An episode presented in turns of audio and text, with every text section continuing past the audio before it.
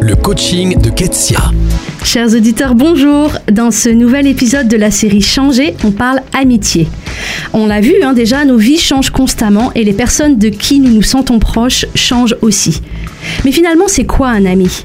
Le dictionnaire définit l'amitié comme étant un sentiment réciproque d'affection qui ne se fonde ni sur la parenté ni sur l'attrait sexuel. J'aime beaucoup cette définition qui souligne plusieurs éléments intéressants. Premièrement, la réciprocité, elle met l'emphase sur l'attachement mutuel. Si je t'apprécie mais que tu ne peux pas me sentir, il n'y a pas d'amitié. Deuxièmement, l'amitié parle d'affection, d'appréciation. Et enfin, elle est spécifique à des personnes qui se choisissent. On arrive donc au cœur de cet épisode. Comment les créer, ces amitiés dont on a besoin?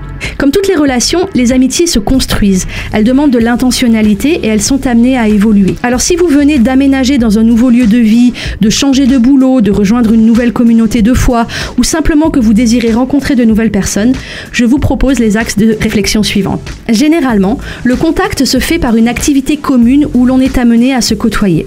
Avec lesquels de vos voisins, collègues de travail, membres de clubs de sport, etc., vous sentez-vous le plus proche Ensuite, engagez la relation. Par une blague, une question sur le temps ou le week-end écoulé, partager un article que l'on a lu. L'idée, c'est d'entamer une conversation et un échange. Je rappelle ici que la réciprocité est clé. Si la personne en face de vous n'est pas partante, elle en a le droit et vous avez le devoir de ne pas trop insister. Et puis peu à peu, la confiance peut s'établir et l'un et l'autre commencer à partager des choses plus personnelles et profondes.